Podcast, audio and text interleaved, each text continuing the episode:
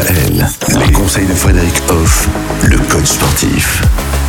Et on repart pour une nouvelle semaine pleine de sport, de bien-être avec vous, Frédéric euh, Hoff. Euh, Cette semaine, on va aborder un sujet super important.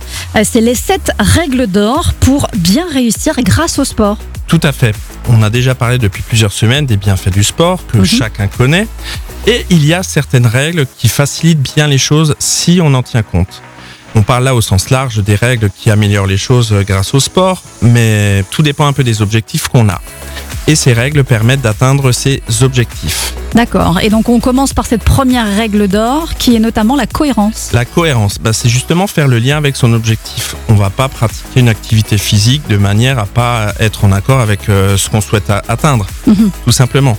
Donc, ce qui fait que chaque chose, chaque action ait du sens pour atteindre un objectif précis doit être mis en avant dans sa pratique sportive. D'accord. Et donc, euh, la deuxième règle, c'est la régularité. La régularité.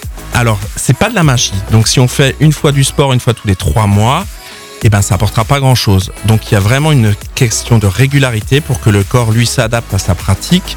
Et on a vu il y a pas si longtemps que ça que l'effort, notamment, était une notion importante. Et de travailler de façon régulière sur l'activité physique, par exemple à l'effort, eh ben, ça améliore tout. Toutes les qualités physiques s'améliorent parce qu'on est régulier. Mhm. Et c'est quoi la bonne régularité alors? Euh, je dirais dans une semaine normale, entre deux et trois fois par semaine, une activité physique. Ça peut être, euh, allez, on va dire à partir d'une demi-heure de marche jusqu'à une heure et demie euh, d'activité physique.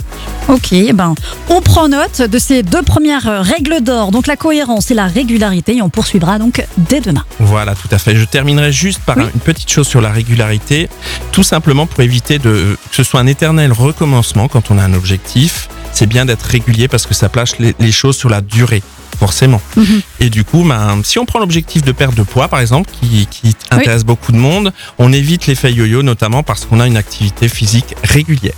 Et puis du coup, ça devient euh, pas seulement euh, une façon de faire autrement, mais ça devient une vraie haute façon de vie, de vivre. Hygiène de vie. Demain, on va parler de la progressivité. À demain À demain. Retrouvez l'ensemble des conseils de DKL sur notre site internet et l'ensemble des plateformes de podcast.